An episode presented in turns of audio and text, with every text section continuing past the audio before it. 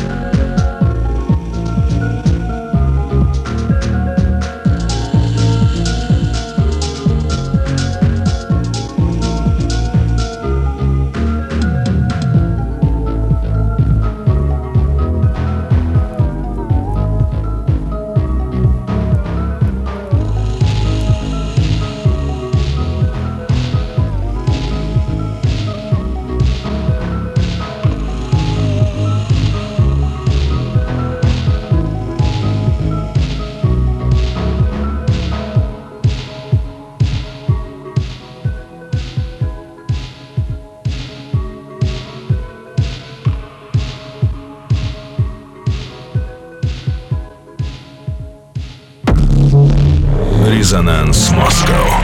Программа Никиты Забелина на студию 21.